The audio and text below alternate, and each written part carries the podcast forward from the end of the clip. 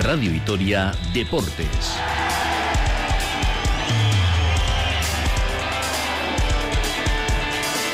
Con Rafa Munguía.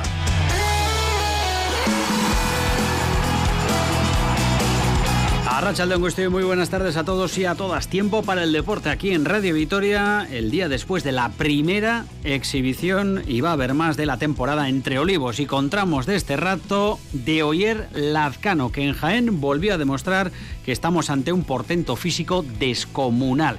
110 kilómetros de fuga, 10 de ellos en solitario, para llevarse una clásica que en sus tres ediciones tiene al de Adurza, a Pogachar y a Alexei Lutsenko como ilustres ganadores. Muy duro y sí, como dices, muy feliz de que dé el resultado la cosa. Pues, primero historia del año, ¿no? Eh, siempre es bonito ganar. Así llegaba rendido ayer el Lazcano, ayer un auténtico espectáculo de eh, ciclista, ya lo dijo aquí en estos micrófonos hace pocas semanas. Aspiraba a convertirse en un clasicómano importante.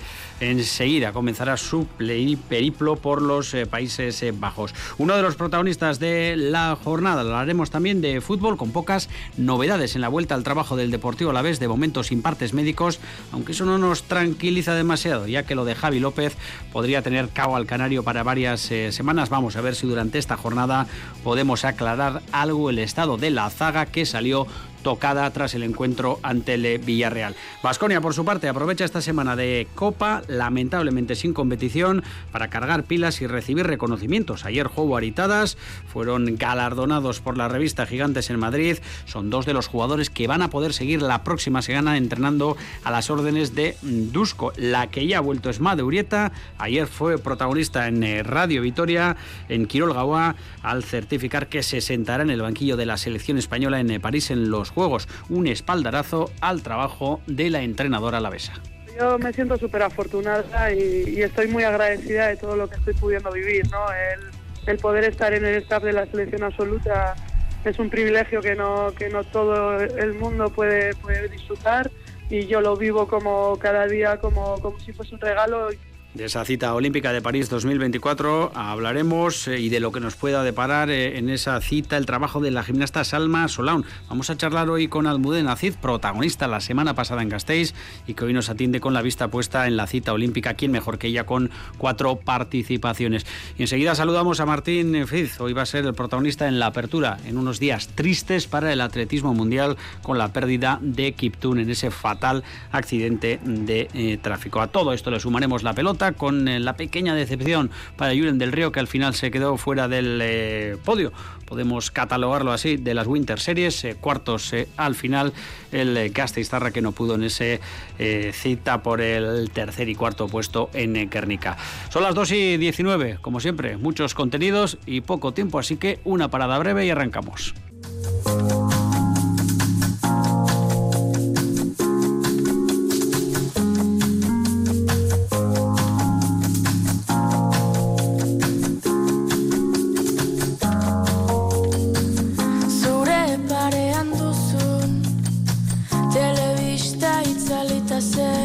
2 y 22, les saludo a Rafa Monguía en nombre de todo el equipo de deportes de Radio Vitoria y con Aranza Prado en la coordinación eh, técnica y con eh, días difíciles para el eh, deporte a nivel general porque el atletismo está de luto, la maratón y hemos querido acudir a la voz más representativa de esta modalidad eh, en el eh, territorio que nosotros, que Martín Fitz, pues para hablar de lo que ha supuesto la pérdida de Kiptun, ese plusmarquista mundial de eh, la prueba reina del atletismo que nos ha dejado tras un fatal accidente. Deja un legado importante, pero lo que nos deja por delante es, sobre todo, es lo que pudiera haber sido este atleta que estaba llamado a bajar de las dos eh, horas en eh, una eh, prueba en la que jamás nadie ha conseguido esos registros. Creo que está ya por ahí nuestro maratoniano por excelencia, Martín Arracha León. León, buenas tardes. Bueno, cuesta mucho encajar este tipo de, golpes, sobre todo por lo que impactan, lo, inesperado y la figura que representaba Kiptun ahora y lo que podía representar en un futuro para vuestro deporte. Pues sí, la verdad es que la mañana de ayer me levanté triste, compungido cuando escuché la noticia, que Kelvin Kiptun era llamado a ser el atleta que bajara de las dos horas, un tiempo del futuro y que este chico de 24 años con desparpajo, con juventud, con, eh, con, talento, pues eh, estaba llamado pues a hacer esas grandes marcas. Yo creo que para mí deja muy cojo al, al atletismo mundial porque estamos faltos de referente y en este caso eh, el, eh, Kelvin Kittun era un referente porque todos sabemos que el Kichogue pues es una que ya es mayor y que la, con la retirada de Usain Bolt pues eh, Kelvin Kittun era un poco el llamado a ser el, referente del atletismo mundial y sobre todo de las carreras de, asfalto que tanta gente se mueve en ellas.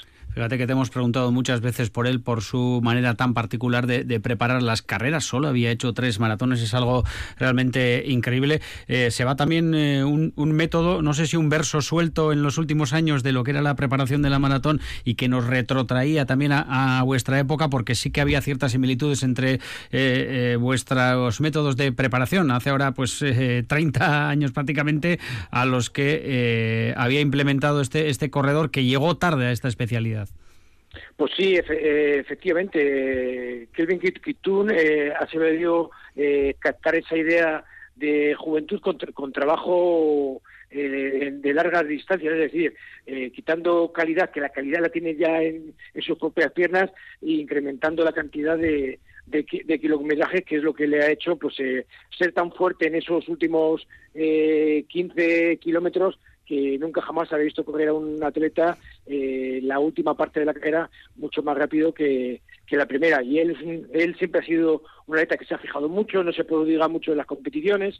Todos sabemos que de tres maratones ha ganado las tres y las tres por debajo de las dos horas y dos minutos. y después de estas maratones pues no suele correr nada, las prepara, todo lo que hace lo prepara con, con muy, muy meticulosamente y bueno, yo creo que es un atleta que, que bueno, que tenía tiempo y, años eh, para, para demostrar lo que le, su valía, aun a pesar de su edad con 24 años, de un de, eh, de una debutando joven en una prueba de tan larga distancia, pues yo creo que tenía muchas muchas muchas balas en las piernas, pues porque no se prodigaba mucho en este caso.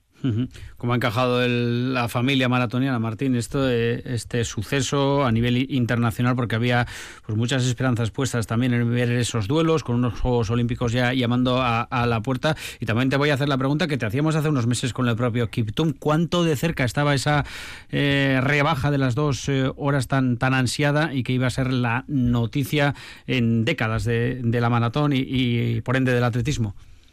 Bueno, el mundo del atletismo mundial, he hablado con el italiano Stefano Maldini, con Abel Antón, estamos todos muy muy tristes porque hace unos años eh, veíamos muy lejos de, ver a un atleta bajar de las de las dos horas. Ahora este atleta lo tenía muy cerca, el 14 de abril iba a competir en la maratón de, de Rotterdam y aun a pesar que, que, de, abril a agosto tiene muy poco tiempo para preparar los, los los Juegos Olímpicos de, de París, ese, él tenía ese trabajo como para decir, voy a intentar hacer eh, menos de dos horas y luego ser eh, campeón olímpico. Yo creo que lo, es que lo es que lo tiene lo tenía lo tenía todo en, en, sus cabezas, en sus en sus piernas para ser un poco el, el niño prodigio del, mm. del maratón, ser un poco el, el, el dios olimpo del, del maratón. Pues fíjate, Martín, y seguro que no te has dado cuenta, has hablado todo el rato en, presente eh, y es que todavía eh, cuesta encajar, ¿verdad? La, pérdida de Kiptun y de que ya no vamos a volver eh, a verle rodando y, corriendo como corría. Pues sí, esa es la verdad. Yo, mira, recuerdo que hace unos meses eh, Eliud Kichogue competía el maratón de Berlín y le dije a, Emilio Pascual, dije, ojo que en 15 días va a haber una, una marca eh, brutal porque Kiptum, que mucha gente no lo conocía, va a hacer récord del mundo en Chicago. Decían, ¿en Chicago? Pues sí, pues mira, en Chicago hizo dos horas 35 y se quedó a 35 segundos de bajar esa barrera, barrera tan, eh, tan ansiada que tenemos los, los atletas de maratón. Bueno, Martín, pues nada, que nos sumamos eh, al dolor por la pérdida de Kiptun, eh, con todo el mundo del atletismo y en especial con los eh, maratonianos que habréis sufrido una, una pérdida pues irreemplazable. Mucho ánimo y a seguir, Martín. Muchas gracias, a continuar.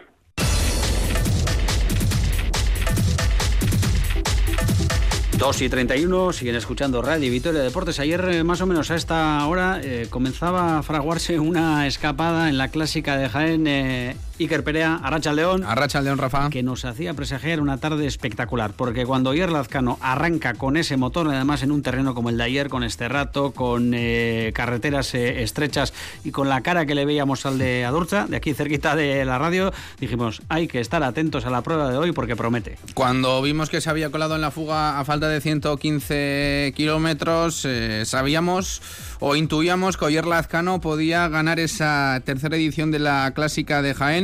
No nos defraudó el eh, potro de mm, eh, Adurza, eh, fue la victoria para él en el mar de Olivos en una mm, carrera espectacular, muy bonita, con tramos de tierra a pesar de, tener que ser incluso modificada. El recorrido inicial por las fuertes lluvias y el temporal en Andalucía.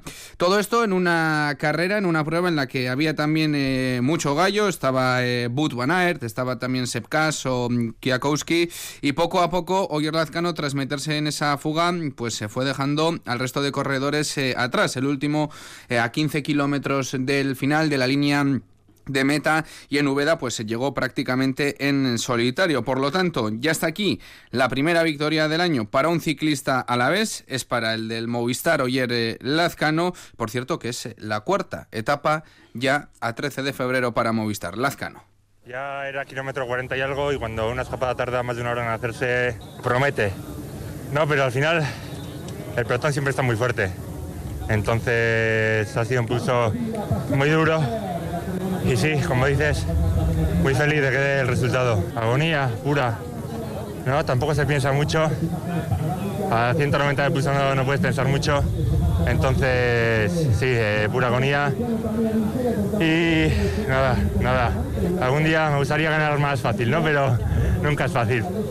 No es eh, fácil ni ahora ni nunca ganar una etapa en el mundo del ciclismo. Del ciclismo, por cierto, que ayer el Lazcano pues se pulverizó todas eh, las marcas de esa clásica de Jaén y todo esto decía tras haber completado una pretemporada muy buena.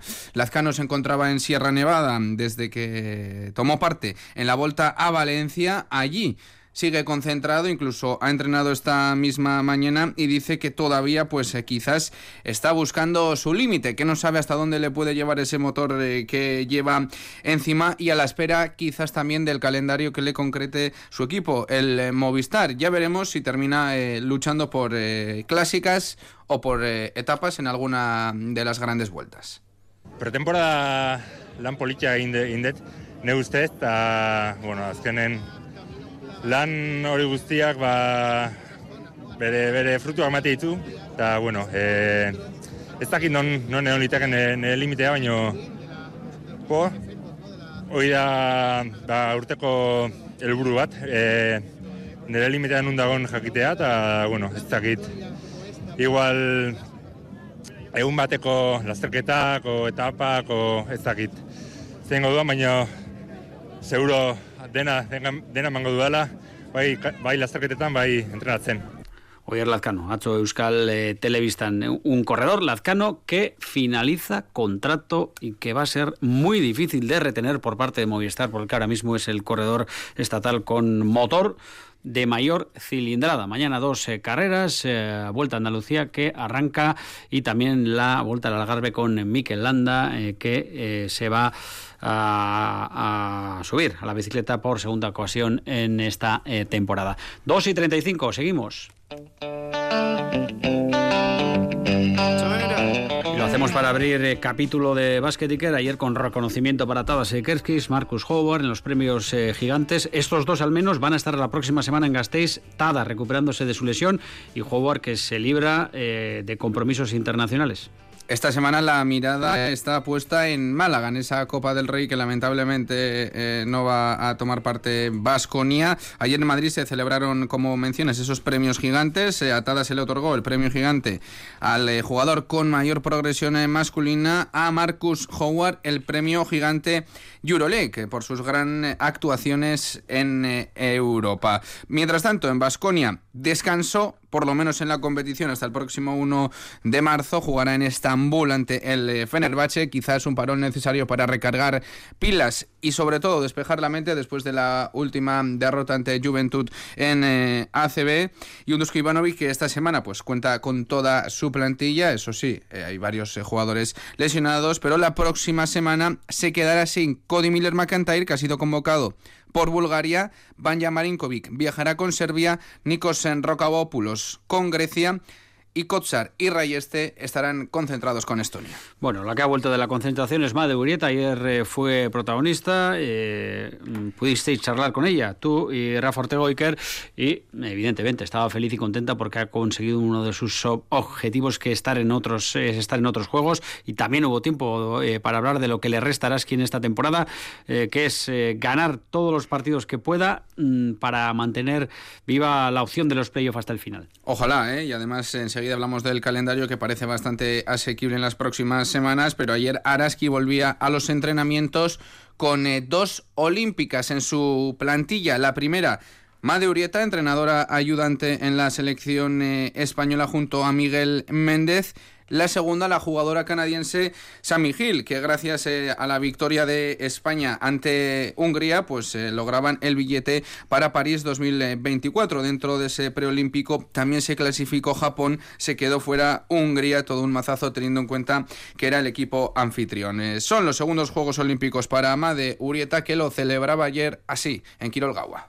Bueno, yo me siento súper afortunada y, y, estoy muy agradecida de todo lo que estoy pudiendo vivir, ¿no? El, el poder estar en el staff de la selección absoluta es un privilegio que no que no todo el mundo puede, puede disfrutar y yo lo vivo como cada día como, como si fuese un regalo intentando aportar todo lo que pueda eh, intentando eh, quedarme con todo y, sumar mi mochila de experiencias. En la liga lo mismo eh, cada vez me siento un poquito más segura de, de, lo que de lo que planteo de lo que quiero de lo que busco y sin nunca dejar de, intentar aprender y, progresar como entrenadora porque creo que los entrenadores nunca dejamos de aprender. Pues ahora llama de Urieta, centrada en eh, Aras, quien está recta final de la temporada. Vuelve la Liga F, eh, la Liga Femenina, este mismo fin de semana en Benvibre. El colista con tan solo una victoria. Después eh, el Barça B vendrá en Mendizorroza y también dentro de muy poquito el Celta. Son equipos a principio de menor nivel que Araski, por lo tanto se puede sellar la permanencia y por qué no mirar al playoff. Sí, la verdad es que el calendario ha querido que, ahora tengamos cuatro partidos contra todo equipos de, nuestra parte de la clasificación, equipos de nuestra liga. Tenemos un viaje muy complicado ahora en Vibre. Luego viene Barça, que es un equipo que está con una derrota más que nosotras. Luego vamos a Encino, que es un equipo que también está ahí en, en la tabla con nosotras. Y luego viene Celta. O sea que tenemos cuatro partidos que son cuatro finales, que tenemos que trabajar cada día con el máximo eh, foco y, concentración para, para poder disputar esos partidos, que tenemos que ser ambiciosas en cada uno de ellos y competir como lo hemos hecho en los dos últimos partidos, tanto el de Guernica como el de Estudiantes. Bueno, pues Made Urieta, ayer aquí en eh, Quirol eh, por cierto, Sergio Escariol ha convocado a Ricky Rubio para las ventanas eh, FIBAS, una selección de 14 eh, jugadores del ex técnico de Basconia. 3 menos 20, teníamos una cita la pasada semana, la hemos pospuesto a esta. Con calma, charlamos con una de las deportistas más laureadas del territorio.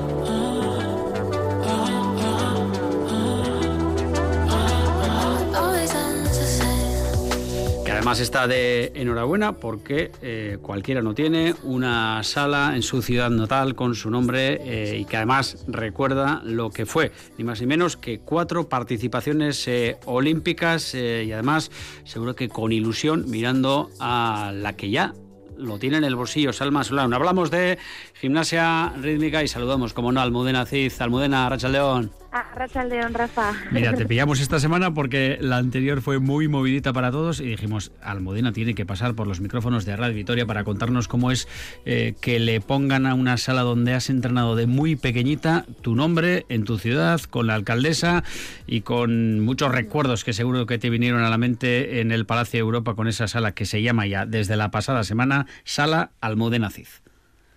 Pues mira, eh, me hace mucha ilusión, pero porque principalmente hice ahí mis primeros comienzos, ¿no? Mis primeros provinciales eh, algún autonómico. Mm, me acuerdo cuando, bueno, destapé la placa y luego entré dentro. Yo ya había estado eh, con el festival presentando Puente Viejo, justo en esa sala y dije, madre mía, la vida eh, que me ha traído aquí por una serie de televisión y tal. Y de repente mm, pensar que esa sala ahora lleva mi nombre es como rizar más el rizo, ¿no? O sea, mi, mi reconstrucción al mundo de la interpretación pasa por inaugurar, ¿no? Esa serie en esa sala y ahora eh, saber que, que, ahí donde estaban mis aitas con su bocata, ¿no? Viendo a su hija eh, no competir, de repente, pues que, que sepa hacer congresos, esa, esa sala lleve mi nombre, me hace, me hace una especial ilusión, pues tiene un componente emocional muy, muy grande para mí.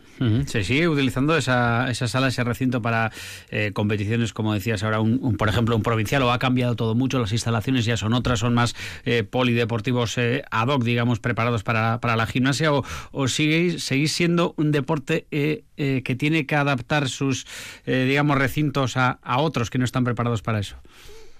Bueno, yo creo que la ciudad, como ha creado también nuevos barrios, nuevas, nuevas instalaciones, y el, el, concretamente el Europa se transformó hace tiempo en un palacio de congresos, y claro, tú entras ahora y la grada no la ves. O sea, yo me los imaginaba, ¿no?, en la parte alta, pero ya no estaban, eh, de hecho, está todo con otra con, otro otra estética no más todo más elegante blancos eh, yo claro yo me acordaba de la goma del, del de, pues, donde jugaban los de baloncesto también y, y tenía otro suelo y las escaleras que eran retráctiles no que entraban y salían eran de madera ahora pues tienen otro otro color y, es muy diferente. De hecho, había un, espacio en medio donde es la entrada al hall, antes era destapado porque ahí no había recepción mm. y ahora de repente pues cubierto.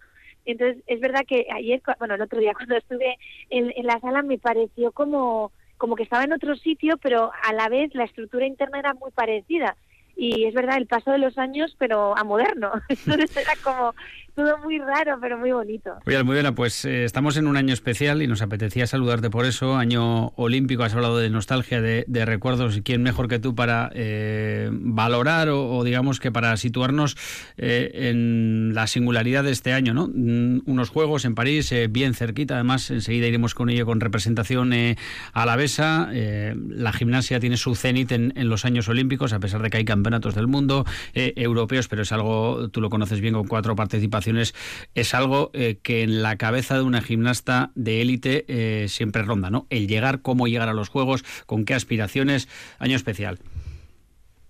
Pues sí, porque uno lo piensa al principio del ciclo olímpico, pero es verdad que los objetivos que tú te planteas son como más a corto plazo, porque si no te agobiarías tanto que, eh, bueno, que harías un trabajo completamente diferente. Entonces, es verdad que el año preolímpico ya empieza esos aros están en tu mente constantemente, pero cuando ya es el año olímpico, el cuidado de las lesiones, el poner una atención especial al día a día, el cuidarte más todavía, empieza a ser un poco más, digámoslo, un poco más obsesivo, pero con el fin de llegar en las mejores condiciones y sentir que has hecho todo lo posible ¿no? para llegar en un buen estado de forma. Entonces yo creo que todos los deportistas que están ahora intentando conseguir plaza, por ejemplo, Salma Solán, que la ha conseguido ya eh, sí, con mucha antelación. mucho más tranquilo en ese aspecto. Exacto, no es lo normal. Bueno, yo siempre conseguía la plaza en el mundial anterior, pero muchos años las gimnastas han tenido que currar el mismo año, entonces el pico de rendimiento cambia.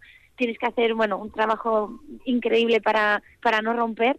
Y en el caso de ellas, pues bueno, es verdad que es un conjunto, que si hay una lesión puede sustituirte otra, pero claro, la que quiere ir eres tú, ¿no?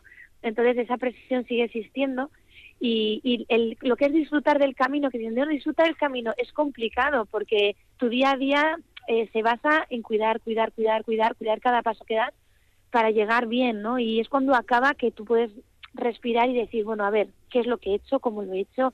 Y hacer un análisis más profundo. Entonces, es muy complicado disfrutar. Yo lo pude hacer en los últimos, pero porque ya tenía un dominio absoluto de mi disciplina deportiva, ya había pasado por otros tres. Entonces, hablarle a alguien de los primeros eh, que disfrute y que viva el momento y tal, es muy difícil y aunque lo digas entra por un oído y casi que sale por el otro porque quieres llegar y no sabes si vas a llegar, ¿no? Y no lo, no lo has vivido antes, ¿no? Entonces, bueno, pues está esa presión, esas ganas, esa ilusión eh, esa necesidad de cumplir el sueño, entonces juntan muchísimas cosas. Con la curiosidad, además, Almudena, de que eh, incluso la sustituta de una posible baja en ese conjunto asoma también otra Gasteiztarra, así que es un, es un tema realmente eh, curioso. primeros juegos para Salma Solán, como dices, con el conjunto, con la plaza ya conseguida hace, hace tiempo, también muy joven, porque son y van a ser sus primeros juegos. ¿Cómo, cómo te imaginas la cabeza ahora mismo de, de Salma y qué cosas ya se enumeran algunas, crees que hay que cuidar de aquí al verano? Porque una cosa es eh, evitar lesiones, pero eh, el pico de forma tiene que llegar cuando tiene que llegar, ¿no? Justo poquito antes o orientado, digamos, a, la cita más importante prácticamente de tu carrera. Sí, mira, lo bueno que tiene Salma y todo el conjunto español es que eh, tienen la plaza y que si en un momento dado ven peligrar ¿no? el, el pico de rendimiento, pueden evitar competiciones previas. O sea, yo mm. recuerdo mi cita olímpica del 2004 que fue horrible, donde la, federación nos sometió a una de competiciones antes de esos juegos que yo no rompí, bueno, rompí justo un mes antes la fascia del pie, eh, pero ya había conseguido la plaza. Quiero decir que el, el hecho de que ellas sean prioridad y, y las entrenadoras sepan que ya tienen la plaza y que no tienen que hacer nada más que sostener, y que no tienen que andar eh, peleándose con otra compañera porque el, el, conjunto está constituido, está construido, hmm. salvo que haya una lesión y tenga que hacer un cambio. Esto da mucha más tranquilidad que, por ejemplo, preparaciones olímpicas anteriores que yo he podido tener. No va a ser como cuando yo llegué a Pekín, pero sí que creo que puede ser lo más parecido a sentir que el camino está bastante más llano, ¿no? Que no están peleando hasta el último momento, que eso desgasta mucho a nivel eh, psicológico y físico. Y de hecho, esa, esa tensión es la que puede llevar a la gimnasta a la lesión y también un exceso de relajación. Entonces yo eh, pensaría más si fuese en la cabeza de, ¿no? de Salma y de estas gimnastas el, estar escuchando muy bien el cuerpo y el rendir eh, al máximo de las posibilidades sin un exceso y sin un exceso de tanto de activación como como de relajación. Medir esa, ese equilibrio que es tan complicado. Mudena, resides habitualmente en Madrid, te mueves también en los ambientes de, la gimnasia. ¿Qué, eh, ¿Qué, recibes, qué información recibes de, Salma como gimnasta, eh, como chica que, tiene que ser ya muy madura a pesar de, lo joven que es? Porque eh, también dio el salto a residir fuera de casa después de, aquella lesión que afortunadamente parece que le cambió también la vida a nivel deportivo. ¿Cómo de de, madura crees que, llega a esta cita a pesar de, ser todavía muy, muy joven?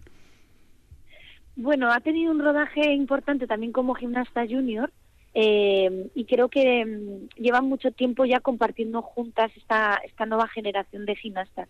Eso hace mucho, porque muchas veces llegan a la primera cita olímpica con un conjunto recién constituido y esto hace que pues una eh, pues todavía no tenga como la complicidad no eh, a la hora de competir y a la hora de entrenar. Creo que en este aspecto pues eh, tienen como un ciclo olímpico casi como avanzado, ¿no?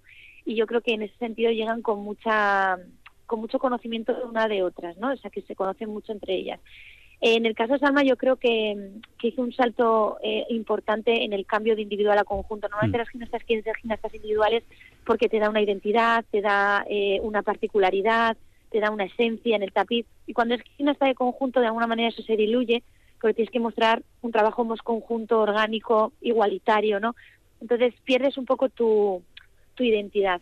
Pero creo que en el caso de Salma fue un acierto, porque de la otra manera yo dudo mucho que ella hubiera podido llegar a donde está llegando como gimnasta de conjuntos. Es verdad que las individuales se enfrentan a dos gimnastas por país, los conjuntos a un único conjunto por país, entonces los países más complejos eh, pues podrían tener como, como en Rusia, Ucrania, Bielorrusia, todas estas gimnastas que tienen dos por país, pues en conjuntos no ocurre y ahora tienen la particularidad de que las grandes potencias también, como son Rusia y Bielorrusia, no van a estar en los Juegos.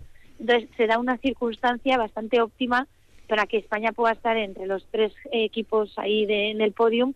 Eh, si lo hacen muy muy bien, o sea, podemos optar a estar ahí arriba, eh, porque se da esta situación. No sabemos qué va a pasar con Israel, porque está todo el, todo el tema político está afectando también al deporte como tiene que ser y porque somos un escaparate al final de la sociedad y lo que ocurre en unos juegos al final es el reflejo de lo que ocurre en la vida, porque me acuerdo en los Juegos de Atlanta que un mundo estuvimos un atentado allí, ¿no? Hubo una bomba, no sé si te acordarás, y era el reflejo de lo que vivíamos en nuestra sociedad. Luego, la salud mental de los últimos Juegos es un reflejo de la sociedad, como fue en Tokio 2021-2020. Sí, con Simone Biles. Eh, claro, entonces, eh, para mí lo que ocurre en los Juegos es un reflejo, ¿no? Lo que está ocurriendo a nivel mundial con las guerras, ¿qué ocurre? Pues la baja de países que en este momento están metidos en esta situación. Entonces, eh, esto favorece, desgraciadamente, un poco a los países que tienen como potencias a estos países. Creo que si hacen un buen trabajo, Salma va a poder tener un gran resultado y que se uniría a esas grandes históricas también conjunteras como son Estivaliz Martínez, Lorena Guren de Tania Lamarca, eh, que, consiguieron aquella medalla en, los Juegos Olímpicos de Atlanta. Las chicas eh, de, oro que de vez en cuando recordamos aquí en, eh, Radio Vitoria. Para ir acabando, Almudena, ¿qué te apetece ver en estos Juegos? Acabas de citar a, Simone Biles, su mm, parece que más que factible participación. ¿Alguna gimnasta que tengas fichada de hace tiempo que digas, mira, esta es una gimnasta que por sus condiciones, su forma de, enfrentarse a, a las competiciones, a los retos, puede lucir en unos juegos, dándonos una especie de, spoiler de lo que seguro tú sabes eh, que puede ocurrir y los demás mm, estamos un poco más perdidos. Bueno, mira, en la rítmica individual yo estoy deseando ver a Nieva, que creo que competirá, competirá con 30 años. Mm. Eh, creo que esto es un reflejo también de cómo ha cambiado eh, la manera de, de, estar en este deporte, porque al final yo luché mucho porque fuéramos mujeres también sobre un tapiz y estando al alto nivel creía que esto era posible y lo pude demostrar pero ahora ya es más que evidente que ese cambio de mentalidad que pude provocar tiene su eco y que muchos años después eh, vamos a estar en los Juegos Olímpicos como los de París 2024 con una gimnasta con 30 años y una joven gimnasta italiana de 18 que ahora mismo ha dejado de entrenar con su entrenadora que la creó desde los cuatro añitos.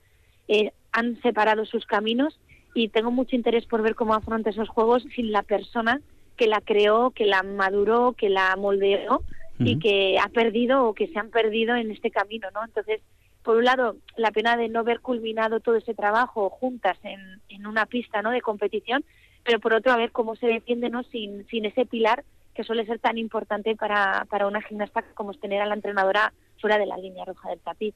Y luego en conjuntos, eh, China me genera muchísima atracción porque tienen unos ejercicios súper originales.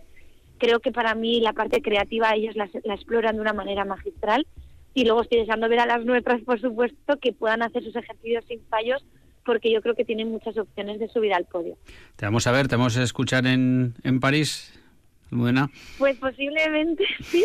Ahora me tengo que empezar a empapar todas las competiciones porque empieza ahora, han retrasado un poquito el inicio de, de las grandes competiciones y, y hay un europeo antes que posiblemente también lo retransmita y luego ya los juegos, pero ya pues para mí son un regalo, ¿eh? porque no me lo no me lo planteo nunca como trabajo, al final soy un, una persona que aporta la parte más técnica y quizás la parte emocional también porque me puedo poner en el lugar de las gimnastas y luego pues eh, la pena de que no voy a tener a Paloma del Río porque mm. ya pues ella se jubiló y no sé va a ser un poquito raro para mí afrontarlo sin ella y bueno es otro nuevo reto que que tengo ahí un poco por delante. Nunca mejor dicho lo del regalo, porque lo de las entradas Almudena, no sé si, si conoces los precios prohibitivos. Eh, había mucha gente aquí en Gasteiz preparada para ir a, París, pero eh, mucha gente se lo tiene que pensar, eh, sobre todo por el alojamiento, las entradas que son algo realmente loco.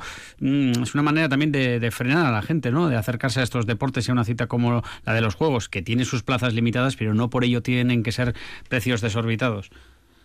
Claro, yo creo que aquí se está cometiendo un error importante y no sé quién tendría que tomar partido en esto, pero al final, al, igual que hablamos del olimpismo, los valores y que el deporte es para todo el mundo y que damos oportunidades a países que nunca podrían estar en unos juegos con esas eh, plazas eh, de invitación que, que se dan, las wildcard, eh, yo pienso que, que, que, en este caso tendrían que haber un límite, ¿no? De, vale, pues si son, son plazas de, o entradas que están muy cerca de pista, pues que pueden tener un valor, pero que mm. siempre haya opciones de coger unas mucho más económicas, porque creo que el deporte tiene que ser para todos y más disfrutarlo de cerca y en Europa que lo tenemos ahí al lado y que es una pena que muchas veces nos hemos desplazado igual a otros países de otros continentes y ha salido el, el, viaje mucho más rentable, ¿no? La experiencia.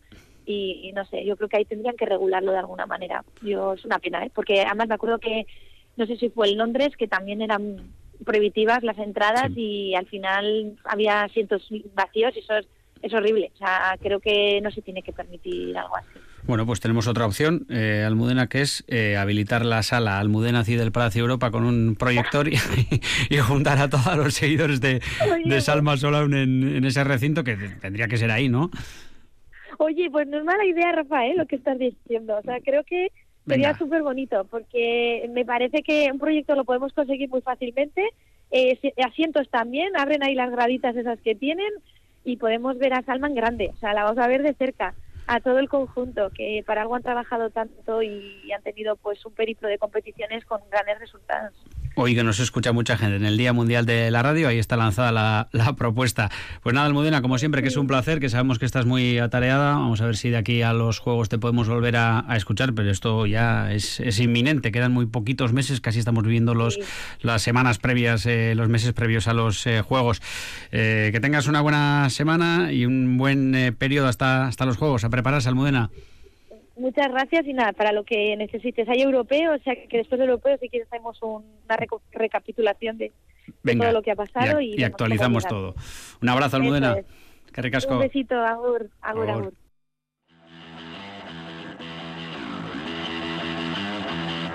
Vamos acabando, el cierre habitual con pelota Iker no pudo ser, eh, no es un mal resultado, cuartos en el Winter Series de Guernica, pero estuvo cerca ese tercer puesto del podio. La victoria fue para Johanny López ante Olarán y el Gastistarra Yuren del Río, los marcadores, los dos juegos 15-8 y 15 a 13 del Río, que no pudo ayer colgarse en bronce, entraron mal en el primer juego y el segundo se terminó escapando. Ha sido una buena competición para del Río, de menos a más, teniendo en cuenta además que Olarán estuvo lesionado la primera parte del campeonato. Sí, yo creo que tenemos que valorar también todo el, todo el trabajo de estos meses porque es un campeonato, ha sido un campeonato largo y muy importante para todos. Yo creo que, es muy intenso. Entonces, bueno, ahora ya más, más en frío, yo creo que lo valoraremos un poco más. Pero bueno, en lo general muy bien, eh, hemos aprendido y, y también he podido jugar con los mejores, así que contento.